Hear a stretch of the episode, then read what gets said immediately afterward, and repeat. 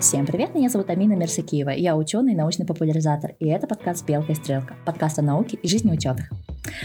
Я сама ученый уже многие годы, лет 11-12, и сейчас я работаю в Германии в компании Carl Zeiss, где я занимаюсь, ух, боже мой, я по сути заменяю мозг для того, чтобы сделать физику деталей, которые будут в будущем печатать чипы.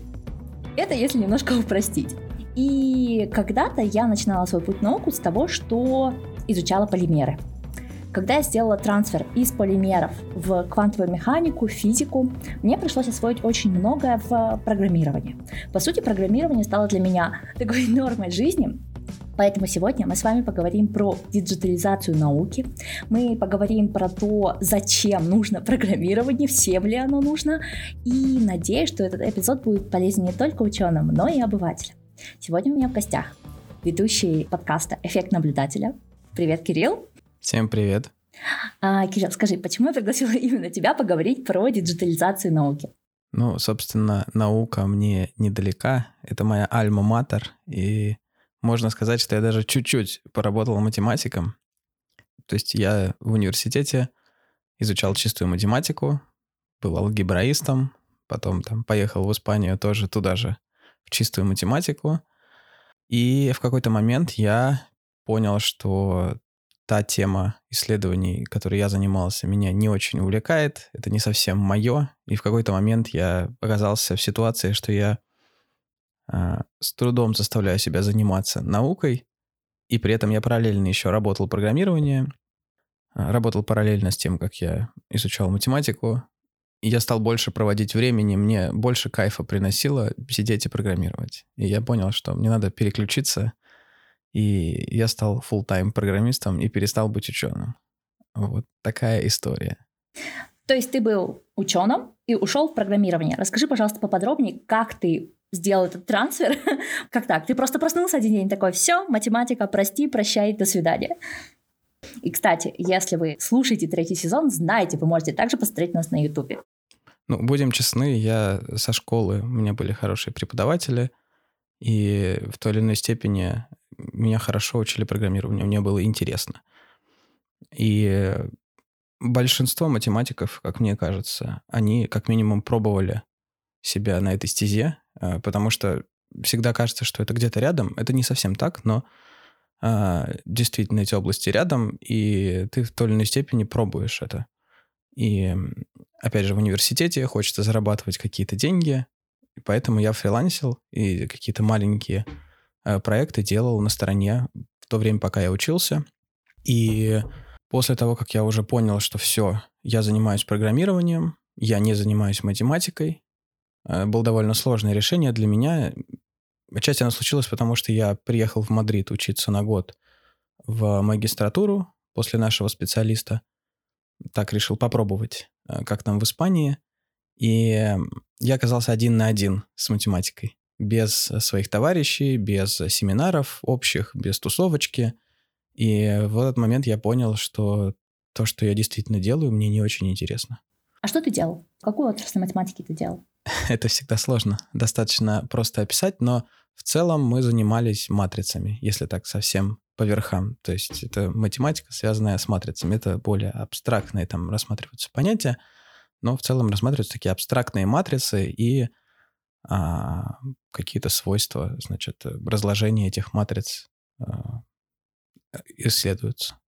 А скажи мне, пожалуйста, вот современные математики, по крайней мере, я себе так это представляю, уже не делают это pen and paper, да, то есть они вот прям все делают через программирование да, то есть матрица составляется на языке программирования и потом решается каким-то способом. Ну нет, я бы не сказал, что это действительно так. Очень зависит от того, какая область, да, насколько это вычислительно, не вычислительно. Да, безусловно, а, многие современные молодые математики, если тебе нужна какая-то комбинаторная задача, там пересмотреть 50 вариантов, 150 вариантов, ты сначала, наверное, подумаешь, могу ли я как-то это автоматизировать, могу ли написать небольшой скрипт или что-то с этим сделать, но это далеко не всегда так. Далеко не всегда тебе нужно действительно там 50 вариантов. Может быть, что ты просто какую-то абстрактную задачу, абстрактную лему решаешь, и тут тебе надо просто сидеть и думать, какой-то подход придумать. То есть это во многом комбинированный вариант. исключительно зависит от области. Это очень сильно зависит от области. Окей. Okay. Это хорошо.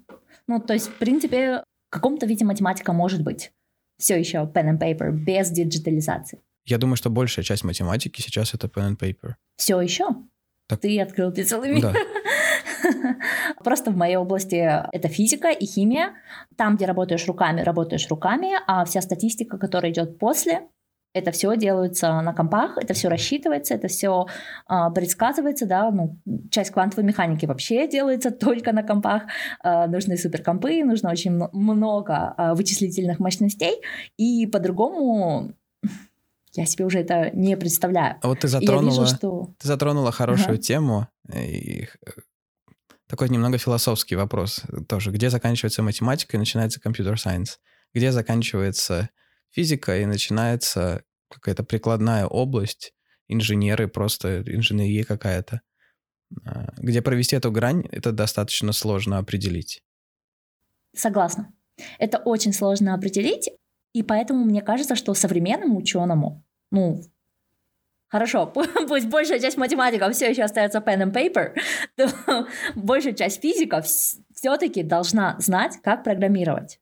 И большая часть химиков должна, конечно же, быть прекрасными э, учеными, которые могут работать руками, но потом приходить домой и читать результаты того, что было спрограммировано, или же программировать самим. Да? То есть для меня программирование, оно очень сильно завязано на статистике. И поэтому понимание программирования и понимание статистики э, для современного ученого также важно, как и английский. Но это я так считаю. Возможно, я не права. Возможно, можно сделать науку, не применяя таких мощностей, которые сейчас применяются.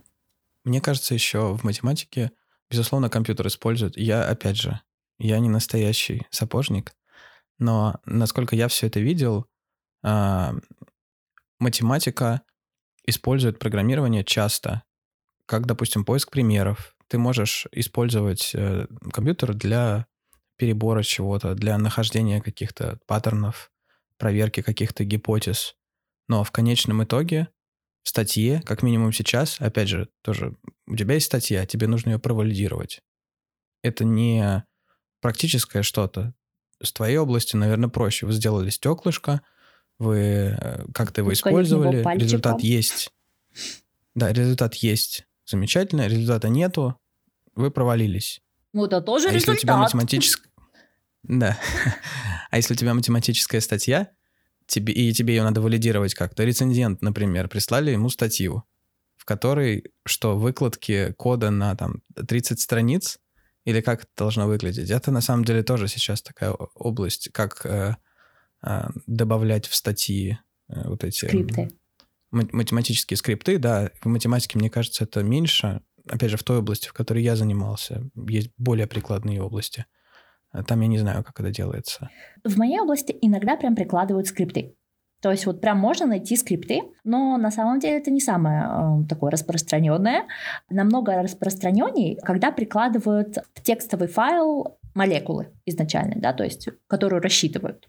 Или текстовый файл каких-то вот данных, которые вот изначальную модель. Вот так она выглядела. И потом описывается, да, что мы вот с этой молекулой сделали вот такую-то динамику на протяжении такого-то времени, используя вот такое-то приближение. Да? И вот такие-то у нас результаты. То есть э, вам даны вот все исходные для того, чтобы вы могли повторить. То есть самостоятельно написать скрипт и прогнать эту модель через ваш собственный скрипт, да. У меня так было пару раз, что я делала это, и у меня ответ выходил не такой, какой он в статье. Тогда можно написать прямо автору и сказать, здравствуйте, уважаемый доктор такой-то. Я повторила расчет вашу там, симуляцию, у меня получилась совсем другая как. Давайте вместе посмотрим, почему. И в моей области ученые очень рады, когда им пишут и помогают, разбирают, смотрят, что могло пойти не так. Почему это происходит? Потому что, во-первых, компьютерные мощности очень сильно растут, да, то есть вот прям за то время, что я занимаюсь квантовой механикой, компы стали уметь намного больше, чем они умели в 2012. Могут это делать быстрее и с меньшими затратами. И за счет этого мы можем использовать немножко другие приближения. Приближения, которые используются в моей области квантовой механики, они, по сути, кодируются уже в специальных кодах, да, то есть вот у нас есть свои коды, мы к ним пишем скрипты и прогоняем через этот вот а, красивый, интересный интерфейсик, да, то есть мы прям не так, чтобы полностью весь код писали сами, да, то есть э, большую часть квантовой механики мы берем уже из готового кода. И отсюда могут быть разные э, результаты, что разные версии использовались кода, или в коде, например, был там какая-то часть была проапгрейдена, и за счет этого приближение уже дает другой ответ. Да? Ну, вот это такая особенность именно моей работы. И когда мы говорим про диджитализацию, об этом, конечно же, нужно помнить и всегда понимать, что у тебя может быть другой ответ. Да, то есть и того, кто будет воспроизводить твои научные статьи, тоже может быть другой ответ. Но нужно понимать, почему это происходит. Вот. Но да, вернемся к программированию. Ты сказал, что у тебя были хорошие учителя. Ну, предположим, у большинства наших слушателей не такие хорошие учителя, как у тебя. А как в современном мире научиться программированию довольно быстро? Тут вопрос, какому именно программированию мы хотим научиться? Давай так, который был бы, наверное, практичен для любого человека. Да? Ну, на мой взгляд, если уж начинать, то с Python, но, может быть, я не права. Ну, язык — это дело совершенно десятое. То есть в целом совершенно неважно, с какого языка вы начнете. Ну, плюс-минус. Возьмите любой язык, который сейчас используется в вакансии, просто можно посмотреть, что на него есть спрос. Замечательно. А дальше, ну, самое простое — это, наверное, взять какой-нибудь э, курс там или еще что-нибудь пройти. И я бы использовал курс просто как какой-то гайдлайн, и старался бы найти себе какого-то ментора, человека, который будет а, тебя направлять, который знает, как все примерно работает, и в идеале, наверное, старался бы устроиться на работу как можно быстрее. Насколько быстрее? Типа на вторую неделю, как только взялся за изучение? Ну, как, а как получится, как получится. Есть разные варианты. Есть, например, сейчас я вспомню название курсов. Ребята совершенно замечательные. Они как раз идут больше в сторону как бы менторства, работы в группах. Этот проект называется Hexlet, и в частности у них уже, как я понимаю, настроены какие-то коммуникации с, с работодателями. То есть ты можешь уже как-то, как начинающий разработчик, перейти в какую-то компанию. А, то есть мне кажется, что во многом стоит учиться работая, стоит учиться на реальных задачах, а, идеально, если вам кто-то может подсказывать. А, потому что это все-таки во многом достаточно такая операционная деятельность. Это ремесло. А, как там, пилить гайку или делать какую-то деталь. С другой стороны, с той же деталью, да, можно проектировать автомобиль. Можно пилить гайку, а можно проектировать автомобиль. И это концептуально достаточно разные задачи. И для этого требуются совершенно другие знания. А, опять же, как в науке, масса областей. Есть искусственное обучение, есть э, работа с, с Big Data, а, в том смысле, что это не так просто взять и положить куда-то много данных, потом взять и что-то по ним посчитать, даже если мы просто абстрагируемся от алгоритмов, неважно, что-то мы хотим с ними сделать. На данный момент это не так просто взять очень много данных и просто на них посчитать. С другой стороны, и компании, у которых такое количество данных и у которых есть действительно вопросы к этим данным, потому что просто складировать данные мы можем, да. Очень часто так и происходит, просто куча данных лежит, но никаких вопросов на основе этих данных не задается, соответственно, ничего не происходит. Тут вопрос, куда вы хотите устроиться, в какую компанию, а, что вы хотите делать, какая область вам интереснее. То есть, может быть, стоит попробовать какие-то. Но опять же, идеально, мне кажется, устроиться в какую-нибудь компанию, где, где вам покажут и расскажут, где вы сможете пощупать реально, как это все устроено. Потому что теория это одно, а практика это совершенно другое. Ну, согласна. Я училась программированию сразу на практике. За два дня до начала своего PhD я была той девочкой, которая не могла даже переустановить Windows. Да, вот знаешь, есть такие, которые вот прям так, вот я вся такая умная, но вот так мне лень даже Windows самой переустановить, что я вот, ну я даже не могу. Вот, вот э, такой уровень безответственности был. а, и, в принципе, в первой же неделе мне пришлось учиться Башу, и дальше пошло-поехало. Большинство моих знаний — это, конечно же, программирование. Это, конечно же, на реальных задачах, которые стояли передо мной. То есть ты что-то понимаешь, что тебе нужно сделать. И дальше ты смотришь, какие есть варианты в разных языках, э, в разных э, доступных тебе ресурсах. И так потихонечку осваиваешь. И MATLAB. На своей нынешней работе я использую MATLAB. Я его тоже, можно сказать, учила в боевых условиях. Тебе поставили задачу и поставили дедлайн. Вперед! Из песни! Так и осваивала. Скажи, пожалуйста, если, вот, я, конечно, не могу не спросить, если, ну, ты программист в России, правильно? Сейчас? Или? Ну, сейчас да, теперь да. Этот статус менялся несколько раз. Сейчас я программист в России, да. Но у тебя был опыт еще программистом а, в Европе. Точно так. Нет, часть наших слушателей будет просто слышать. Поэтому, когда ты киваешь мне видео, они этого не слышат. Но, ребята, заходите, смотрите, мы такие миленькие. У нас вот просто нужно посмотреть. У нас хорошие камеры, мы очень-очень постарались. Вот. Гендерный вопрос. Я обязана была спросить. Гендерный вопрос. Скажи, много ли девушек-программистов, программисток э, в России сейчас? Эта ситуация, она отличается в России и в Европе? И ты вообще задумывался об этом до того, как я тебя спросила? Потому что вот я пока не переехала в Европу, я даже не знала, что гендерные вопросы так остро стоят в мире.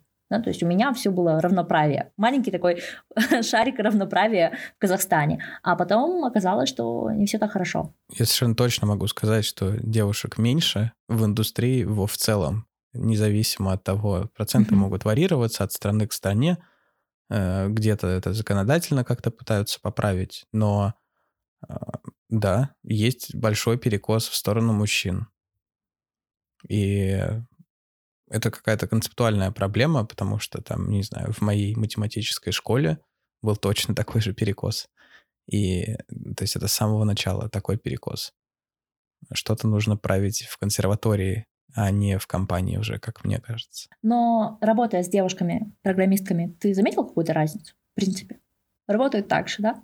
Или?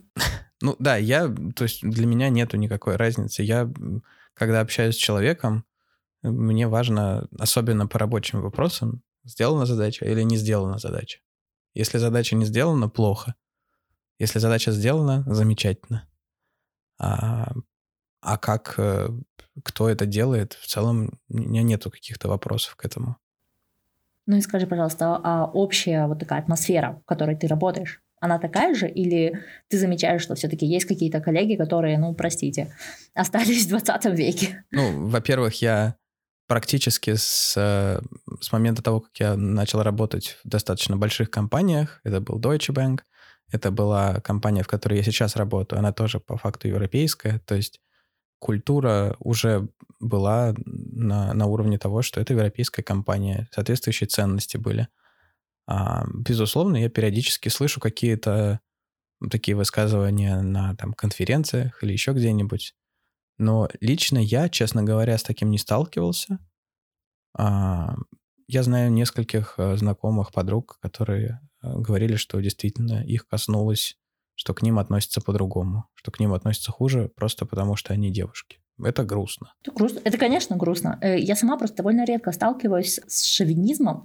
У меня в основном проблемы с экджизмом и с национализмом. А, вот. А по полу пока ту-ту-ту, проносила. Но чем больше я живу в Европе, тем больше я замечаю, что эта проблема какая-то ух, слишком тяжелая, и она где-то на подкорке. То есть э, где-то девушки боятся, э, где-то мужчины даже не представляют, что у них будут коллеги женщины, да, то есть они не могут даже об этом подумать. И э, на моей работе, например, старых, у нас в Карлзайсе, оно, ну, это такое, это очень старое предприятие, поэтому у нас есть старый комплекс и новый комплекс. В новом комплексе все нормально, а в старом комплексе не было женских туалетов. И на каждом этаже они выделили один туалет под женский. Ну ты представляешь, вот, э, да, девушек в индустрии меньше, но нас же там не одна штука, нас там, ну, от 20 до 40 процентов, да, в зависимости от э, департамента, направления. И вот этот туалетный вопрос, он э, такой довольно показательный, насколько мы еще не ушли вперед э, с гендером. Банально, ты на работе должна постараться, чтобы найти себе пустую кабинку. Вот. А, но вернемся к программированию. Странно, честно говоря, что у вас в целом есть разделение. А, мужских и женских туалетов? Ну, у нас э, в нашей компании тогда были как бы уникальные туалеты. В смысле, что... А, ну просто туалет, туалет да, заходи Там один, один туалет, заходишь и, да, делаешь все, что тебе нужно. Надо же. Ну, у нас раздельно. У нас не такая большая компания, как, как, как Карл Цайс. Я имею в виду, что нам не нужны, там, ты заходишь, и там батарея туалетов. У нас такого нет. У, у нас разделение. у нас разделение. И вот э, э, в старом здании, где я начинала работать, э, прям меня заставляют задуматься, потому что один раз мне пришлось седьмого этажа спуститься на первый. А, кстати, в Люксембурге вот э, интересная деталь. Познавательный подкаст, да? Эм, там, во-первых, туалеты частенько, что там могут и женщины, и мужчины туда сходить. А, и при этом вот точно в нескольких барах такое было, что ряд писсуаров и проход к женским туалетам был... Ты просто за спинами мужчин как бы проходишь, которые стоят лицом к писсуару. Интересно. А, и это файн, типа было нормально. Там раковина недалеко. Ну, то есть, ну, отвернулся, все, все культурно. Ну, наверное, наверное, make sense, особенно учитывая очереди в женские туалеты. Это прямо иногда бы не помешало. Но боюсь, где-нибудь в Казахстане такое еще очень долго будет не окей. Да ладно, но в Казахстане. Мне кажется, в Германии это еще очень долго будет не окей. Все-таки э, народ немножко более консервативный, чем ты ожидаешь. Но вот, например, в Швеции я бы такой туалет э, не удивилась увидеть. Ну, проходишь, то проходишь, господи ты, боже мой. Тут там что смотрит? Кому есть дело, когда ты хочешь туалет, ты просто хочешь туалет, да? Есть такой мем, что типа нет в мире более целеустремленного человека, чем тот, кто хочет туалет. И тут не поспоришь, да? если ты хочешь по-настоящему в туалет, так. то ты туда попадешь. Вот если ты хочешь по-настоящему в большую компанию идти работать, вот тут как получится, да? А вот... Э, ну, вот я сказал бы, что с программированием примерно так же. Если не очень хочется, то есть если тебе реально не нужно это для твоей работы, то смысл особо изучать просто как то же самое для меня лично. Изучение э, какого-то иностранного языка просто для того, чтобы знать иностранный язык, очень сомнительная задача а, и очень сомнительная постановка вопроса, потому что мотивация пропадет. Сто процентов пропадет, потому что никакого толку не будет от, от того, что ты выучил французский или немецкий, а при этом ты сидишь в Москве, и тебе английский по факту только нужен там, для работы какой-нибудь. А. Так и есть, да. А, но многие люди, я знаю многих ученых в частности, которые сами не очень хорошо программируют, принижают computer sciences, да, вот все вычислительные науки, все инженерные науки, которые направлены на то, чтобы у нас были такие классные мощности. И вроде бы кажется, что если бы они освоили программирование, то у них были бы ну, результаты интереснее, да, то есть они бы смогли бы лучше э, обрабатывать свою собственную статистику. Ну, они бы, я не знаю, их жизнь стала бы проще, а результаты на работе, они стали бы разнообразнее и полнее.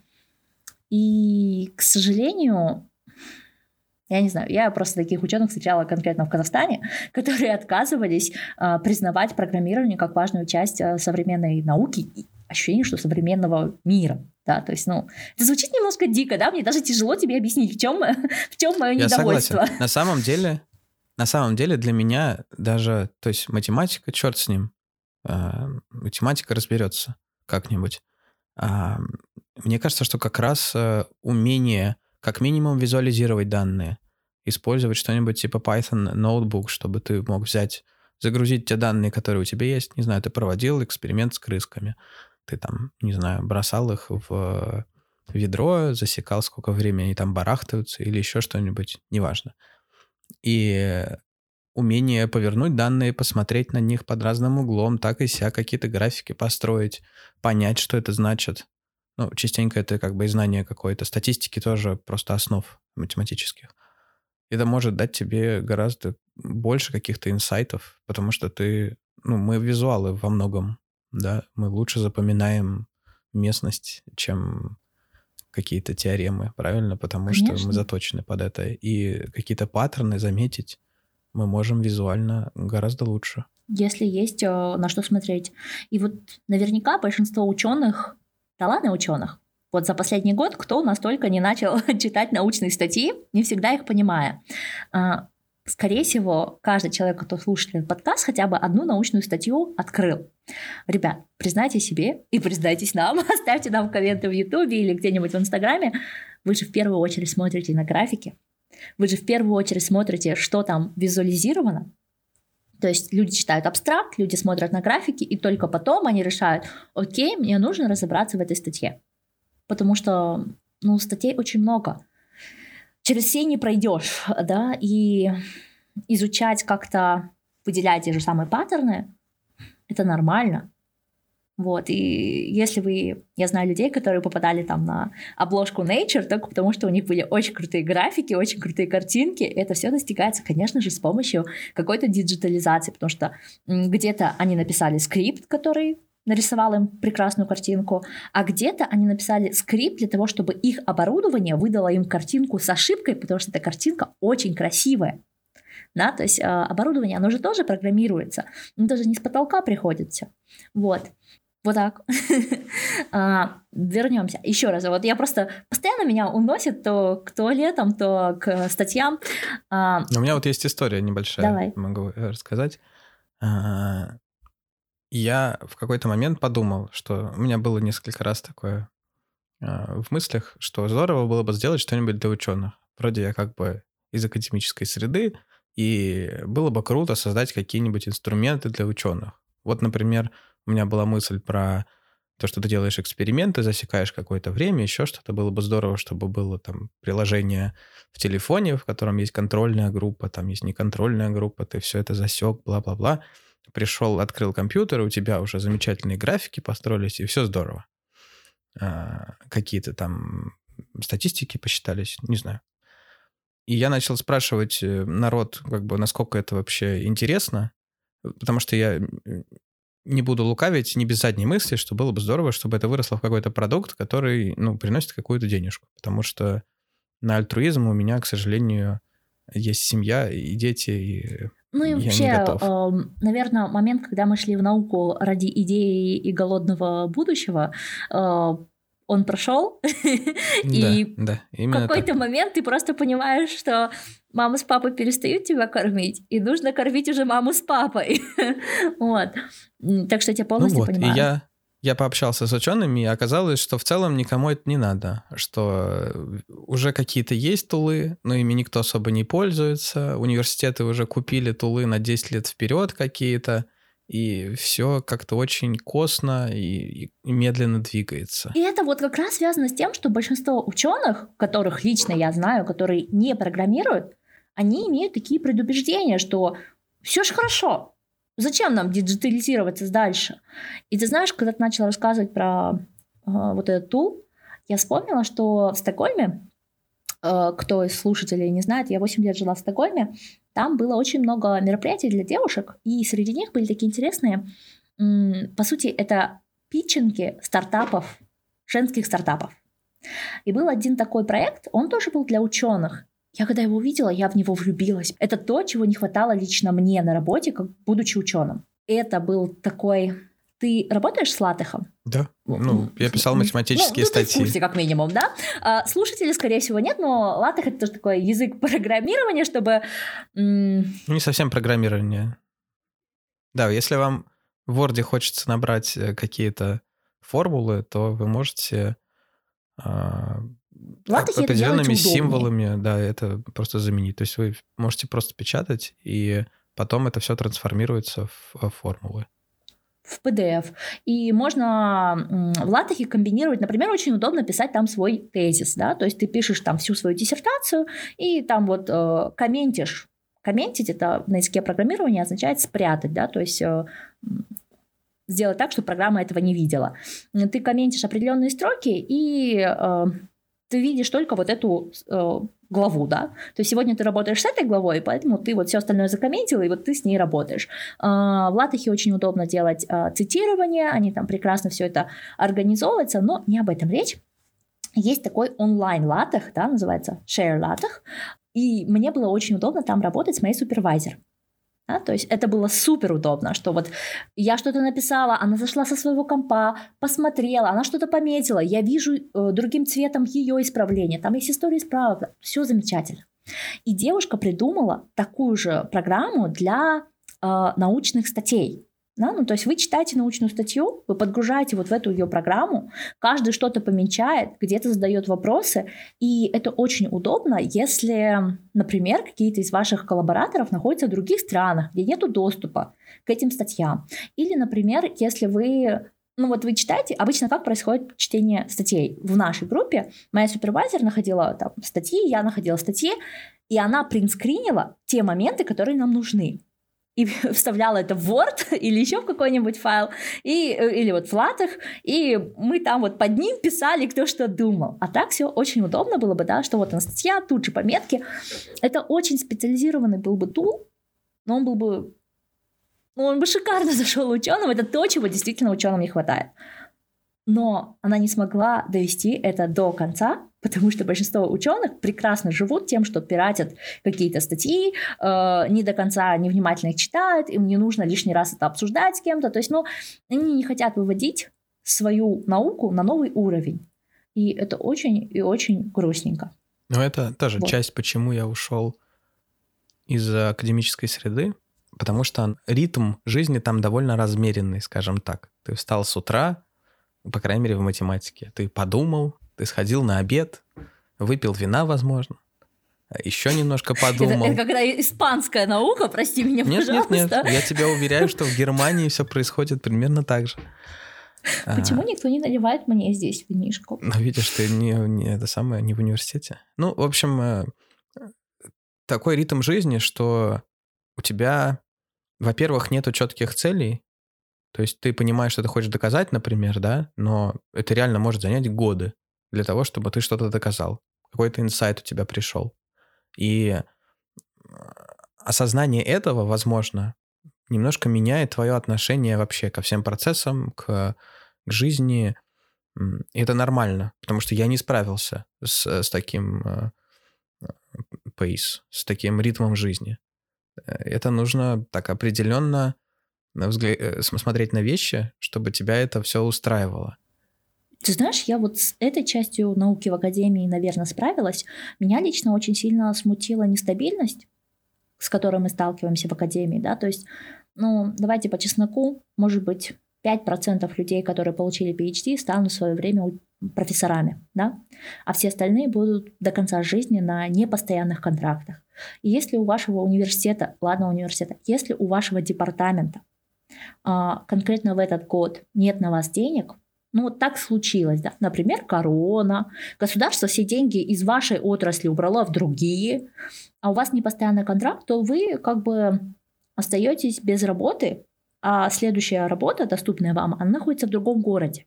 То есть вам нужно взять всю свою семью, своих детей, выписать их из школы, из садика, переехать в другой город.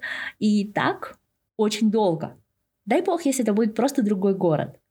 Да? То есть для США это, возможно, другой город, э, там, другой штат, другой город. А в Швеции, в Скандинавии, ну, речь могла быть о другой стране. Да? То есть мой ко-супервайзер, он рассматривал позицию в Дании, когда с ним такое произошло. И это очень неприятно. Вот эта нестабильность, она меня очень сильно возмутила. И ты такой умный, ты такой молодец, в тебя вложила государство огромные деньги, чтобы тебя вырастить, чтобы ты сделал эту, эту страну лучше, да, помог экономике, сделал там миру лучше.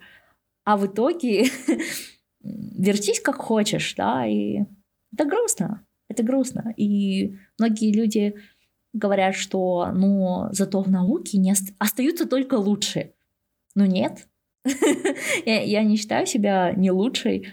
Ну, вот мне кажется, что остаются люди, те, которые могут смириться с, с такой жизнью, и это ничего mm-hmm. в этом плохого нету. Совершенно ничего плохого нету. Просто, как мне кажется, это тоже связано с тем, mm-hmm. что они хуже воспринимают новое. Конечно. Опять же, мы сейчас говорим не про всех ученых. Опять же, сейчас масса молодых ребят, которые просто большие молодцы. Да, да даже у старшего поколения очень много э, прогрессивных людей было. Мы же, мы же как-то с тобой вещаем да. а, на всем таком хай-теке, да, чтобы записать этот подкаст, используются крутые компы, крутые камеры, крутые микрофоны, а, освещение.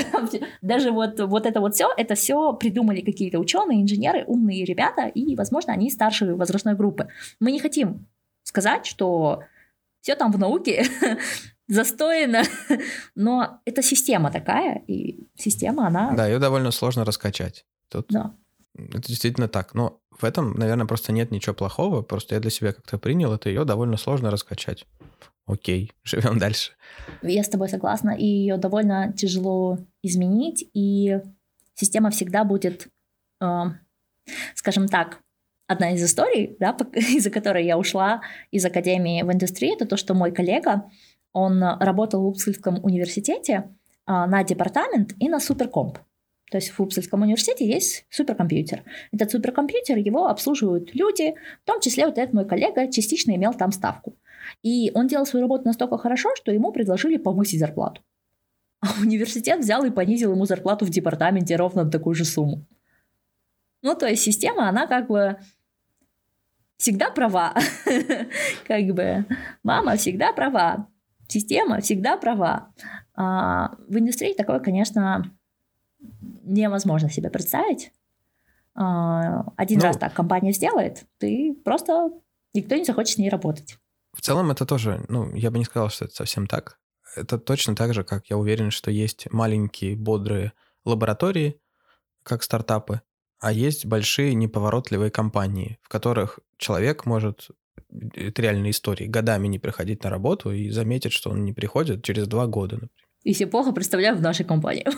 Попробуй не приди. Наш динозавр не такой. Ну, то есть, и ну, соответственно, как вы можете себе представить, какое отношение вообще к тому, что происходит. Там совершенно на другое смотрят. И государство тоже смотрит на академию все-таки не как на индивидуальных э, людей. Важны какие-то более общие результаты. Если все движется в правильном направлении, ну, к сожалению, это как у Насима Талиба, да, что на хрупкости вот маленьких э, каких-то частичек можно построить антихрупкость. Ну, кому-то не повезло. Не повезло. Я бы могла согласиться с... Нет, я согласна с тобой, но я бы могла согласиться вот с этим «кому-то не повезло», если бы мы жили, скажем, лет 70 назад, когда выборов не было, а, и ты радуешься тому, что ты делаешь. А сейчас, когда все-таки есть выбор, да, он такой немножко жестокий в плане, что приходится один раз сменить страну, да, там, по-мощному, или сменить направление, сменить работу, но выбор есть. Ну и свой я сделала. Мне кажется, важный может быть, мне кажется, важный может быть момент просто сказать, что если вы понимаете, что вы бьетесь головой о стену и ничего не меняется, возможно, посмотрите в индустрию. То есть э, найдите для себя интересную область и немножко взбодритесь. Вот Амина так сделала. И я считаю, что первым шагом в индустрию будет программирование. ага. И для того, чтобы быть хорошим ученым, все-таки задумайтесь о том, что программировать надо. Не только ученым. Просто программировать хотя бы на бытовом уровне да, вот Кирилл сказал, что если вы не будете это применять, то не будет пользы, вы это забудете, как там французский, которым не пользуетесь. Но программирование это нечто, что ты можешь практиковать ежедневно, да? Запрограммировать себе, там, я не знаю, какое-то приложение на телефоне, которое будет включать кофемашину. Или придумать себе какую-нибудь игру на телефоне. Опять же, да, но это простые такие примеры, которые сейчас, в принципе, многие школьники могут делать. Да, ну еще есть, безусловно, для меня просто это как моя вторая натура. Я не задумываюсь об этом, но есть вещи, например, у вас есть 300 файлов, и вам нужно их переименовать. Там из одного формата вы решили их переименовать в другой формат. И можно уродоваться 10 э, вечеров. А вот, кстати, задача замечательная. У меня у коллеги, ой, не коллеги, у друга, который занимался биологией, в какой-то момент была задача. Он что-то фотографировал, я плохо помню уже, но у него, по сути, было три негатива зеленый, красный и какой? Э, синий фильтр. И потом он их совмещал.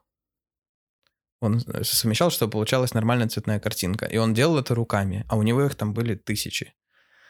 Вот. И в этот момент, наверное, стоит задуматься, что либо побежать к товарищу и сказать, товарищ, мне нужна помощь, и это тоже вполне нормальный вариант. Мне кажется, это хороший вариант. Если вы не готовы разбираться, но вы понимаете, что это что-то, что можно автоматизировать, постарайтесь найти человека, который вам в этом поможет. Возможно, вам Либо потребуется со... такая помощь только один раз, а потом вы ну просто ну, да, будете да. настройки менять и вперед.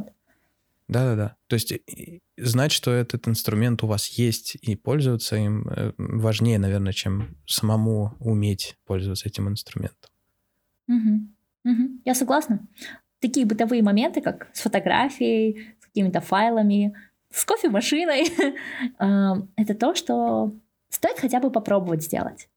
Да? Попробуйте, напишите какое-то приложение, попробуйте, э, измените какие-то вещи в своем компьютере с помощью программирования, и, возможно, вы втянетесь, и ваша жизнь, она просто выйдет на новый уровень. Вот. Надеюсь, что вам понравился этот эпизод, вы прониклись любовью к программированию. Я сама не очень хороший программист, но использую программирование для своей работы. Это очень сильно упрощает мою работу. Это просто позволяет мне в какой-то момент включить компьютер, написать несколько строк скрипта, и потом полдня сидеть и читать книжки. Нет, шучу, шучу, конечно, полдня это uh, too good to be true, uh, но, скажем, минут 10-15 выпить спокойно чашку чая, это возможно. Вместо того, чтобы 3-4 дня сидеть и что-то делать. Чтобы продать программирование, э, в, конце концов, а, я бы хотел рассказать, как мне кажется, почему это достаточно... Это процесс, который приносит много удовольствия. Потому что... И почему я ушел, мне кажется, тоже. А, я думаю, что многие э, э, знакомы с концепцией flow, с концепцией потока, и одной из важных составляющей э, потока является то, что у вас есть э, фидбэк. Вы что-то получаете от процесса, вы понимаете, у вас есть подтверждение положительное, что да, вы молодец, вы, вы правильно делаете. И в программировании это достаточно итеративный процесс с достаточно маленькими итерациями.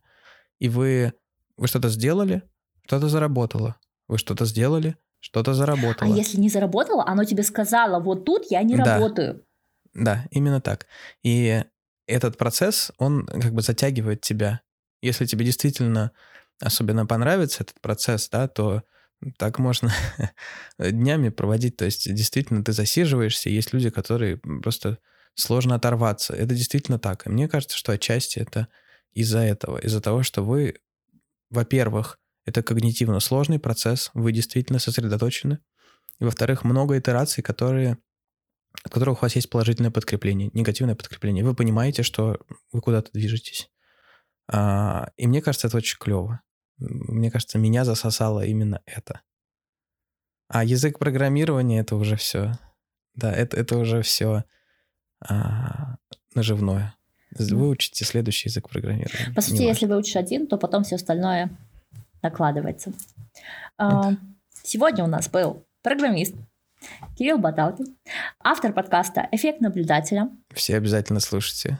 Приходите, да. Я очень часто получаю м, по шапке за то, что в подкасте «Белка и стрелка» я постоянно хихикаю, заставляю своих гостей постоянно хихикать, использую слова какие-то несерьезные. Вот всем вам, людям, которым это не нравится, вам в эффект наблюдателя, а, там вы получите доступную не такую смешливую, серьезную информацию после которой вы станете чуть-чуть умнее. Так что слушайте нас, смотрите нас на Ютубе. А, третий сезон специально сделан с тем, чтобы вы могли посмотреть на меня, на моих гостей. И слушайте «Эффект наблюдателя». Всем пока-пока. Всем пока. Спасибо большое.